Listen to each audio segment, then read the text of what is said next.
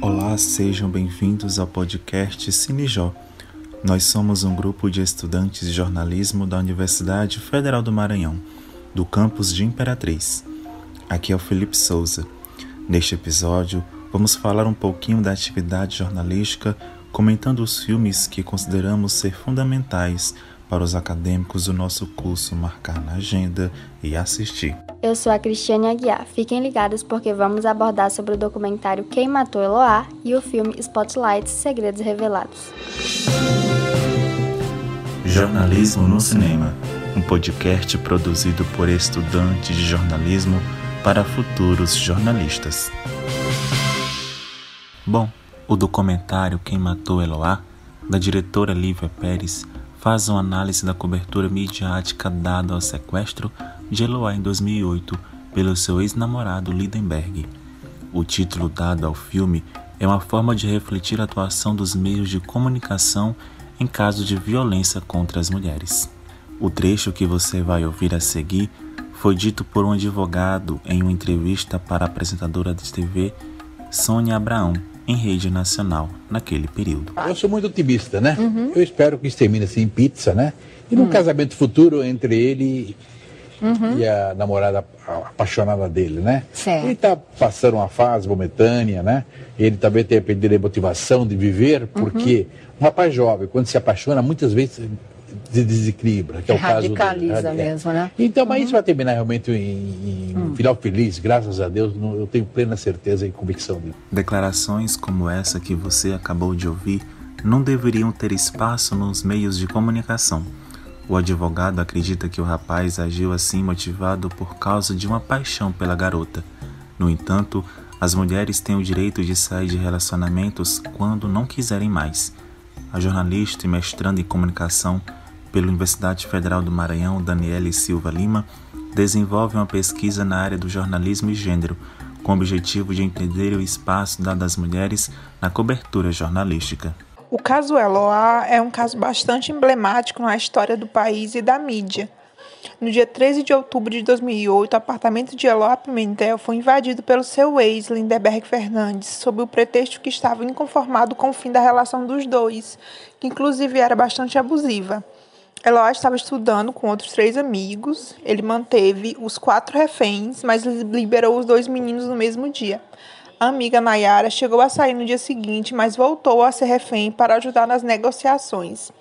Em 17 de outubro, a polícia invadiu o apartamento e Lindeberg disparou contra as meninas. Eloá foi atingida na cabeça e na virilha, o que resultou na sua morte, e Nayara foi atingida no rosto, mas sobreviveu. Na época, a cobertura midiática foi gigante e todo o caso foi retratado como um grande espetáculo. Dava-se destaque para as mulheres sem humanização, utilizavam-se do papel delas como vítima e, inclusive, Eloá era culpabilizada. O tratamento dado pelos meios de comunicação sobre esse sequestro fortalece a cultura machista no país. Eloá é uma garota de 15 anos que estava submetida a um relacionamento abusivo, mas esse tipo de abordagem não foi destacada pela imprensa. A produção da mídia destacou que Lindenberg estava desequilibrado por causa do amor excessivo.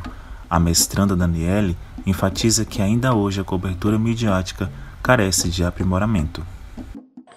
O caso Eloá rendeu diversos estudos sobre como a mídia retrata as mulheres que são vítimas de violência. O que se percebe ainda hoje é que a cobertura de violência contra a mulher ainda desumaniza as vítimas. São feitas sem aprofundamento, cabendo apenas como uma notícia policial, sem um tratamento que inclusive tensione a misoginia inerente nesses casos. Aliás, quando se olha as mulheres como fonte de informação, muitos estudos apontam que ela está mais presente na cobertura jornalística exatamente como vítima de alguma violência, não em papéis que sejam mais positivos para as mulheres, como no papel de fonte oficial, como fonte especializada das notícias. O sequestrador Lindenberg foi tratado como um moço desequilibrado que estava em crise amorosa. O documentário coleciona trechos de várias coberturas por diversas emissoras. Em uma entrevista, o comandante da operação disse que não invadiria o apartamento. Nas palavras dele, é um garoto de 22 anos de idade sem antecedentes criminais, em uma crise amorosa.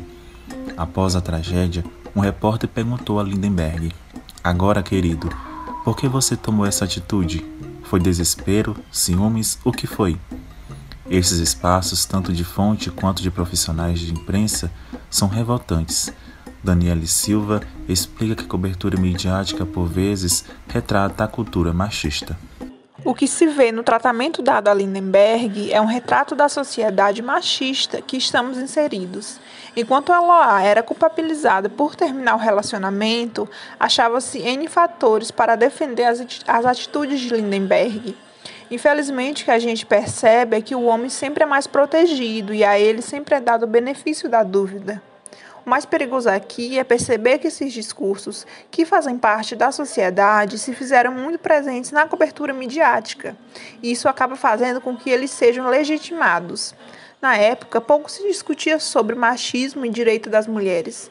Felizmente, apesar de pequenos, temos dado alguns passos importantes, por exemplo, no entendimento e na denominação desse tipo de crime como ele realmente é, feminicídio.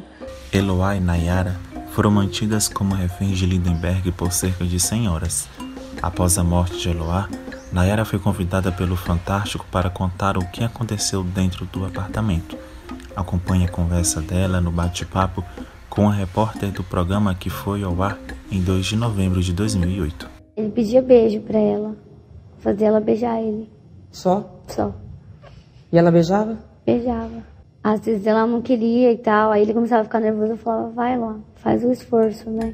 Daniele Silva relembra essa situação em que uma garota é pedida para falar de um assunto não adequado para a idade dela. Para a mestranda, a mídia erra quando quer conseguir informações exclusivas, sem respeitar os envolvidos, sem respeitar a ética. A entrevista dada por Nayara para o Fantástico foi bastante problemática quando se pensa no quanto ela também foi desumanizada. Uma adolescente que passou por uma situação traumática precisa reviver sobre tudo o que ela e Eloá passaram em detalhes, expôs isso para uma jornalista e não só para ela, mas para uma audiência gigante que estava acompanhando o Fantástico naquele dia. Detalhes estes que não são de interesse público, que não precisavam fazer parte da cobertura. Infelizmente, o que parece é que a mídia queria lucrar com uma história trágica, esquecendo de respeitar os envolvidos. Jornalismo no Cinema, um podcast produzido por estudantes de jornalismo para futuros jornalistas. Vamos falar agora do Spotlight Segredos Revelados, lançado em 2015, dirigido e escrito por Tom McCartney e Josh Singer. A produção, que está disponível na Amazon, mostra uma equipe de jornalistas investigativos do jornal The Boston Globe que apura casos de pedofilia e abusos sexuais cometidos por padres da Arquidiocese Católica de Boston. O filme foi apresentado inicialmente no Festival de Veneza, na Itália, e em seguida distribuído mundialmente. Recebido positivamente pela crítica, o longa recebeu inúmeros prêmios e foi indicado a seis Oscars, no ano de 2016. Venceu nas categorias de Melhor Filme e Melhor Roteiro Original. Ouça agora um trecho do longa retirado do YouTube. Robbie! É incrível! O Ló sabia do Gillan há anos, sem dúvida. Tem uma carta pro Ló de uma mulher chamada Margaret Garland, que morava na Jamaica Plain nos anos 80, quando Gillan estava lá. Escuta isso. A nossa família tem suas raízes na igreja. Nosso desejo é proteger a ordem sagrada. Mesmo em meio à nossa agonia pelos sete meninos da nossa família que foram violados. Sete, Robbie! Sete meninos! Foi sugerido que nós ficássemos em silêncio. Não questionamos a autoridade da igreja há dois anos, mas já que o padre Gigan continua na paróquia. Mas ela mandou isso pro Ló e ele não fez nada. O longa, baseado em uma história real, gera questionamentos e debates sobre a ética, os valores e os comportamentos jornalísticos. A docente do curso de jornalismo da Universidade Federal do Maranhão, Isabelle Mitoso, considera o filme Spotlight Segredos Revelados essencial para os alunos e o inclui na ementa da disciplina de Direito e Legislação em Comunicação. Ela afirma que a história baseada em fatos reais é importante para refletir sobre as práticas jornalísticas. Aconselhar os estudantes a ver o filme, que é baseado nessa história, né, do caso Spotlight, é, é importante porque vocês, né, enquanto, enquanto estudantes de jornalismo, começam a perceber, é um filme longo e realmente retrata o que aconteceu, que tudo que esses jornalistas precisaram enfrentar, mas ele vai mostrando passo a passo da investigação jornalística, os meandros, né, os bastidores da investigação jornalística. E, portanto, vai mostrando para vocês que além de algumas técnicas que são necessárias, precisa também haver muito cuidado, muito conhecimento da legislação, muito conhecimento é, desses procedimentos e, e, muito conhecimento e, e prática de procedimentos éticos para divulgação dessas coisas, uma vez que no caso do Spotlight, né, era, uma, era um caso muito delicado porque envolvia vítimas menores de idade, então tem toda uma legislação acerca disso. Aqui no Brasil nós temos o Estatuto da Criança e do Adolescente, nos Estados Unidos eles também têm uma legislação própria para a divulgação desse tipo de caso, para não é, identificar as vítimas e não cometer um novo abuso contra essas vítimas a partir da divulgação do caso, né, é, do abuso que elas sofreram. E eu acho que é importante por isso, para vocês verem o passo a passo, né, o desenvolvimento de uma investigação jornalística. Quando começa essa desconfiança, é, como é, a importância, né, a própria importância da estrutura jornalística, a estrutura da empresa jornalística para esses profissionais para que eles consigam, né, que acaba condicionando de alguma forma se eles conseguem ou não fazer o trabalho deles. E ali no caso do Spotlight, tem a figura do editor-chefe que chega e é alguém que de fato vai apoiar e vai é, apoiar a equipe e vai também estudar novas possibilidades de é, escancarar esse fenômeno. E fizeram tudo no tempo certo, então é uma série de elementos, né? A partir desse filme você vê uma série de elementos que são necessários para se fazer um bom jornalismo investigativo. A abordagem do filme mostra quais os passos para conduzir uma grande investigação jornalística, expressar a intensa busca dos repórteres por fontes, documentos, informações e exemplifica quais os cuidados que os profissionais da comunicação devem ter em situações como a retratada na obra. Mostra também como uma grande reportagem pode se tornar algo enriquecedor para a sociedade e para o desfecho do caso investigado. Por se tratar de uma investigação que envolve uma instituição poderosa, como é o caso da Igreja Católica, muitas vezes os repórteres da equipe Spotlight se questionam a respeito de como as pessoas que frequentam a igreja vão reagir, pois a maioria dos assinantes do jornal são católicos. Além disso, se preocupam com a reação de conhecidos e até familiares que são ou foram próximos de alguns dos padres envolvidos Isabelle destaca também como o filme pode contribuir para o exercício do jornalismo. Eu acredito que a contribuição que ele traz é que ele é uma é uma aula de jornalismo investigativo, né, na prática. É uma aula de jornalismo investigativo na prática, porque vocês, como, como estudantes e recém-formados, a partir daquele caso, vocês podem ver que não é de qualquer forma que se faz isso, é, não é por uma desconfiança pessoal que começa o jornalismo, é o processo de investigação jornalística, mas que de fato precisa haver um caso, alguma coisa que é concreta e que vai ali atiçar de fato o faro jornalístico para que seja desenvolvida e conduzida uma investigação jornalística que mostre um problema muito maior, né? Não é uma coisa específica, mas é algo que pode de fato trazer um, um problema grande e, e, possibilitar que você escreva uma grande reportagem acerca disso e que seja uma, é, um elemento de que vai contribuir com a sociedade. O jornalismo investigativo é responsável principalmente por revelar problemas sociais e lutar contra sistemas opressores. E para que isso seja feito de maneira correta, é essencial um longo processo de apuração o filme retrata o trabalho exaustivo dos jornalistas da equipe Spotlight em reunir documentos que provassem os casos de pedofilia na cidade de Boston. A tarefa se tornou ainda mais complicada porque os registros que deveriam estar públicos muitas vezes estavam com restrições de acesso. Foi necessária uma investigação aprofundada para a revelação da verdade que a igreja tentou esconder por anos. A professora Isabelle destaca a importância do jornalismo investigativo. A função do jornalismo investigativo na sociedade é justamente contribuir para apontar problemas sociais que são graves, que estão ali contidos em determinados grupos e que só vão ser vistos pela sociedade se são escancarados pelo jornalismo, né, pelos mídias de uma maneira geral. Então, acho que ele tem essa responsabilidade social e isso tem que ser observado, né? Por isso que ele precisa trabalhar sob princípios éticos né, e, e, e, de, e, trabalhar também a deontologia do jornalismo, né? Obedecer à deontologia da profissão jornalística. Então, esses são fatores importantes porque é, é, é, não é só o jornalismo investigativo, né, mas toda a instituição, o jornalismo, ela tem uma função social, ela trata do interesse público, ela contempla o interesse público, ela zela, zela pelo interesse público. Então, isso é muito importante. Do mesmo jeito, o jornalismo investigativo, ainda mais que ele trata de coisas muito mais delicadas, ele tem uma responsabilidade ainda maior em relação a esse interesse público e por isso ele deve agir de fato de uma maneira que seja baseada é, nas leis, baseada nos princípios éticos, morais e deontológicos da profissão. Por fim, Isabelle faz comentários gerais acerca do filme e explica como ele pode influenciar na atuação de estudantes e também de jornalistas recém-formados.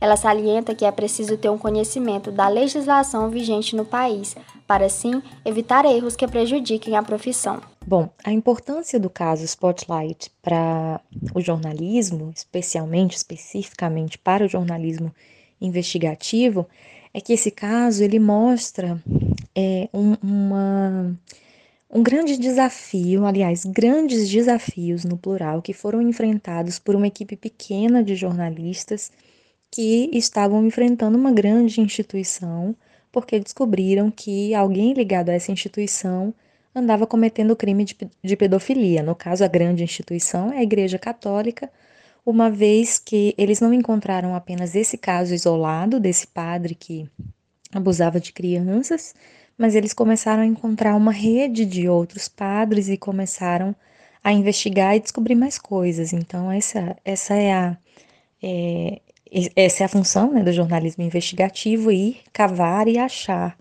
a raiz desse problema. E achando a raiz desse problema, isso não atinge a Igreja Católica, uma igrejinha ali de Boston, né, que era o caso lá, mas atinge a grande instituição, essa instituição mundial, e a gente já sabe o que aconteceu, né? A repercussão foi muito grande, de modo que o Vaticano teve que se desculpar e teve que assumir legalmente algumas culpas, né? Teve que é, assumiram os processos judiciais que a igreja estava recebendo de maneira coletiva por parte de pessoas né, que tinham sido abusadas na infância por padres que eram pedófilos. Então, eu acho que a importância desse caso é mostrar que há muitos procedimentos a serem seguidos pelo jornalista investigativo. É, ele precisa ter muito conhecimento da legislação do país, ou no caso dos Estados Unidos, do estado no qual ele atua, para não incorrer em riscos, né, não incorrer em erros que vão causar riscos à sua própria profissão. E assim eles conseguirem de fato é, escancararem a verdade acerca de um fato, mas obedecendo todos os ritos legais para a divulgação desses fatos. Estamos chegando no final do nosso podcast separamos para vocês mais quatro filmes importantes que merecem ser vistos. O primeiro é O Mercado de Notícias, dirigido por Jorge Furtado. O documentário discute muitos pontos importantes da atividade jornalística, com profissionais renomados da imprensa brasileira. Alguns assuntos abordados são as linhas editoriais dos veículos de comunicação, a ética profissional, o que é notícia e relação entre jornalistas e fontes. O segundo que vamos indicar é Sky Tango Foxtrot, dirigido por Glenn Ficara e John Requa. O longa conta a história de uma jornalista que decide abandonar a mesa da redação e decide se arriscar como correspondente no Afeganistão por três meses. Ao chegar lá, ela percebe que não está emocionalmente preparada e além disso, sua estadia por lá precisa ser prolongada. O filme está disponível na Amazon Prime. E para você que gostou de Spotlight e quer uma opção semelhante, indicamos o filme Todos os Homens do Presidente, de 1976, no qual dois jornalistas investigam o escândalo de Watergate para o jornal Washington Post e acabam descobrindo uma rede de espionagem e lavagem de dinheiro, o que resulta na renúncia do então presidente dos Estados Unidos, Richard Nixon. Agora, se você gosta de comédia, que é uma opção mais divertida, sugerimos A Esperança é a Última que Morre, de 2015, disponível na Netflix. De produção nacional, ela narra a história de Hortência, uma jornalista que sonha ser a nova âncora do telejornal de sua cidade. Depois de passar muito tempo responsável por pautas bobas, ela tem a chance de crescer na profissão após a abertura de uma nova vaga como apresentadora. Mas ela tem uma forte concorrente, Vanessa, outra jornalista, que também fará de tudo para conquistar essa oportunidade. Nessa briga para levar a melhor, Hortência acaba criando, com a ajuda de dois amigos, uma série de matérias sobre um falso assassino em série, que lhe dão exclusividade de cobertura. Quando a brincadeira começa a ir longe demais, ela tenta não ser descoberta. Vale a pena assistir. Garantimos que você vai se divertir bastante e entender que jornalista não pode fazer de tudo que vem à cabeça para ter furos de reportagem. Chegamos ao fim do nosso podcast. Agradecemos a sua audiência até aqui. Não se esqueça de ir assistir aos filmes aqui debatidos e aos indicados. Um forte abraço. Tchau. Este podcast é uma produção dos estudantes Cristiane Aguiar, Felipe Souza, Iane Santos e Joilson Barros, dentro da disciplina de Rádio Jornalismo do curso de Comunicação Social com habilitação em jornalismo da Universidade Federal do Maranhão, campus Imperatriz. Teve a orientação da professora Isane Mustafa e a edição final Rosana Barros. Jornalismo no Cinema, um podcast produzido por estudantes de jornalismo para futuros jornalistas.